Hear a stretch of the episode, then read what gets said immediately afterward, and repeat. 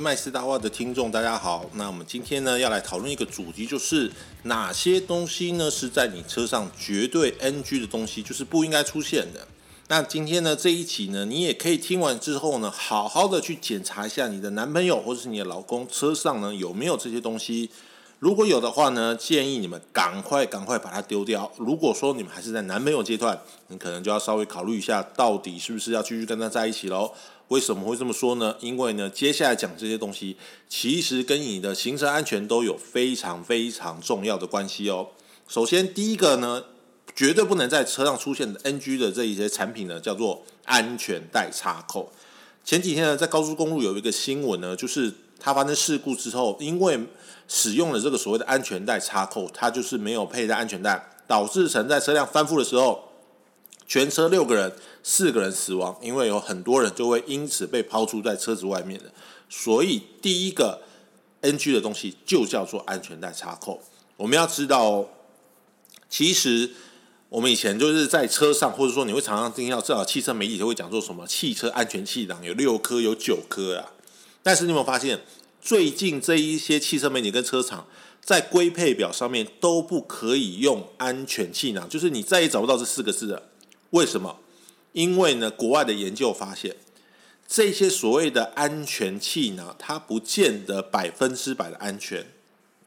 所以他认为说，你用安全气囊这四个字来包装的话，会有误导消费者的嫌疑。所以他现在都要叫什么？叫做行车辅助气囊，代表说我是来辅助你的。但是有它不见得就是说你可以随便开车，可以绝对安全哦，不是的。可是你会发现，我们对于安嗯呃，对于所谓的这个气囊的规范这么严格，唯一没有改变是什么？是安全带，它还是可以叫做安全带，因为它是现在全世界车厂里面所有公认，在于对于这个乘客以及对于驾驶的安全防护来讲，最便宜、最简单，而且一个最重要的，它是最有效的一个措施，所以。绝对不要去装这个所谓的安全带插扣。很多人哦，或者说一些老司机，他会觉得说啊，我用这个安全带哦，这个什么胸口太大，或是肚子太大，会觉得这样子坐起来不舒服。可是你想想看，他如果说今天因为开车这个东西，他就是因为他很懒惰，他就不想要配安全带，他对于安全的东西都这么样忽视的话，你觉得这个人？他做其他事情会认真吗？你觉得他会真正的爱你这个人吗？他对你的安全，或者说对他自己的安全，他都这么样忽视了？你觉得这个人还有必要跟他在一起吗？这是第一个 NG 商品。第二个 NG 商品呢，就是所谓的呃方向盘配重块。这个东西呢，不见得很多人会有，因为这个东西是用在干嘛的？是用在所谓的自动驾驶这个功能上面。我们知道，像呢，现在很多欧洲车，比如说像宾士、B N W，或者是说像啊福斯、奥迪的这些车子，都所谓的 Level Two、Level 三、Level One 的这些所谓的半自动驾驶。比较常见的是什么？车道维持啊，车道自中、车距跟车这样。当然，比较好的这个车子，它在转弯的时候，你会发现它的方向盘会微微的帮你去跟住前面的车子，然后转弯的时候，它也会帮你转。可是呢，它都要限制你说你的手一定要方向。啊，手一定要放在方向盘上面。如果你离开太久了之后呢，你的方向盘啊，这个车子就会发生这个警告音，就是说叫你的手要赶快回到方向盘。为什么他要这样子做？你会觉得很奇怪啊！明明车长他就可以做到全自动驾驶，像特斯拉，它可以做到全自动驾驶，他为什么还要叫你把手放回方向盘上面？因为哦，它有一个责任归属的问题哦，到现在没有办法妥善的被解决。什么叫做责任归属的问题？如果说你有不幸呢发生过这个碰撞汽车碰撞事故，或者说机车碰撞事故来讲话，你都会拿到一张所谓的这个责任呃肇事鉴定责任归属表。也就是说，到底是你撞人家还是人家撞你？那你被人家撞，或者说你撞人家，你的这个责任要负多少？这个责任归属牵扯到后面赔偿的问题。所以回归到这个自动驾驶来讲的话，问题就来了。今天，当你启动自动驾驶的时候，到底是你人为操作上面的失误，还是这个自动驾驶的雷达，或是感测技术，或是转向系统上面出了问题？假设你今天用了自动驾驶，不幸的发生了意外，那请问一下，要赔偿对方的？假设是你撞人家，要赔偿对方钱的人，到底是驾驶还是车厂？所以车厂他不愿意去负担这个责任，我怎么知道你是怎么开车的？所以呢，现在呢，即便这些车厂有这些全自动驾驶的技术，他也不敢全部放出来，所以他就设计了这样子一个防呆机制，要你把手放在方向盘上面。可是呢，台湾人呢，就是非常喜欢走这种所谓的小聪明的东西。既然你要我手放在方向盘，我就是上面绑一个重量，因为其实它的一个作用的原理大概就是一个压力感测器啊，就是说你有个东西压在上面来讲的话，它就会觉得说你的手放在方向盘上面。但是我觉得你这样子没有比较聪明因为你骗的其实是你自己，你骗的其实是你自己的安全保护的东西。而且啊，我觉得啊，用这些所谓的配送块在呃高速公路做自动驾驶，这也是非常不负责任。因为你很累，因为你想要在高速公路上面睡觉，所以你开了自动驾驶。可是你有考虑过其他用路人吗？当你发生事故的时候，请问你是你要一肩扛起所有赔偿责任吗？我们也知道，其实特斯拉在国外来讲的话，它在自动跟车这个系统上面，它还是有很多问题的哦。比如说，它对于白色的车辆，它在这个真呃，它在这个判定上面，它有时候是有问题的。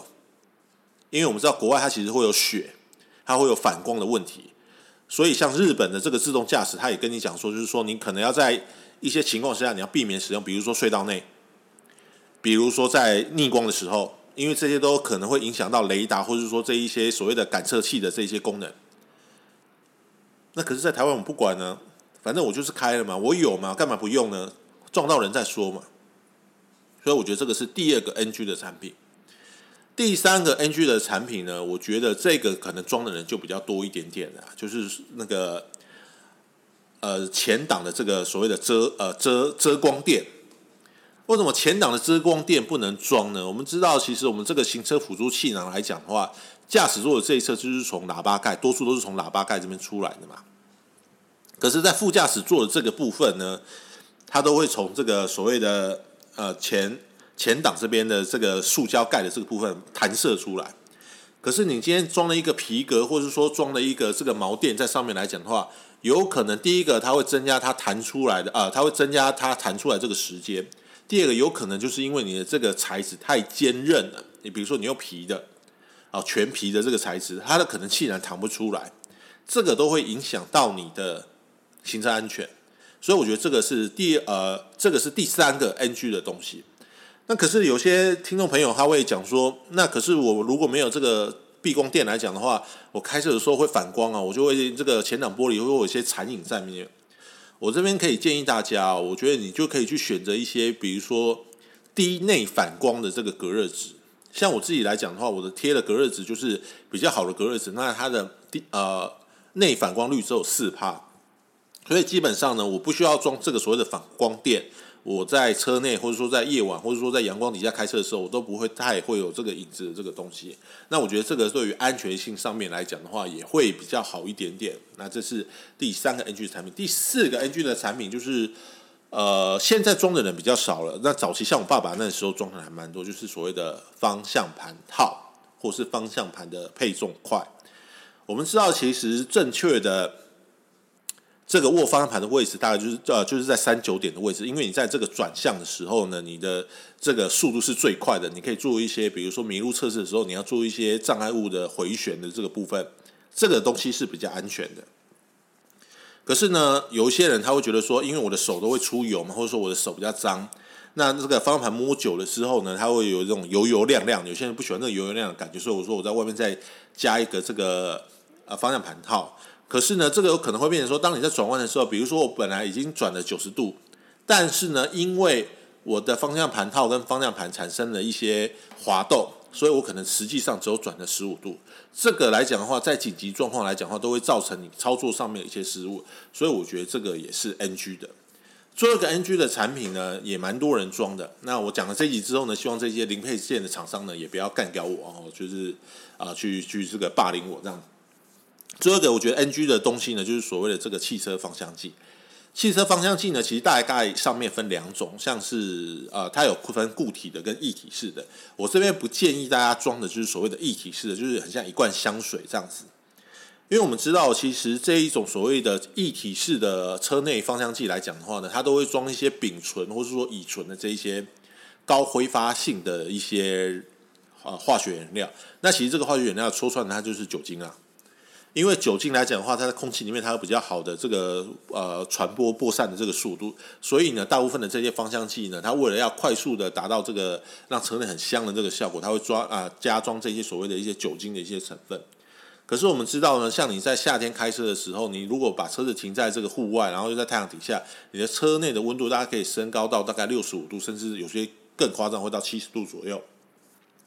在这个状况之下，你的酒精，你的这些芳香剂里面的酒精成分有可能就会被挥发出来。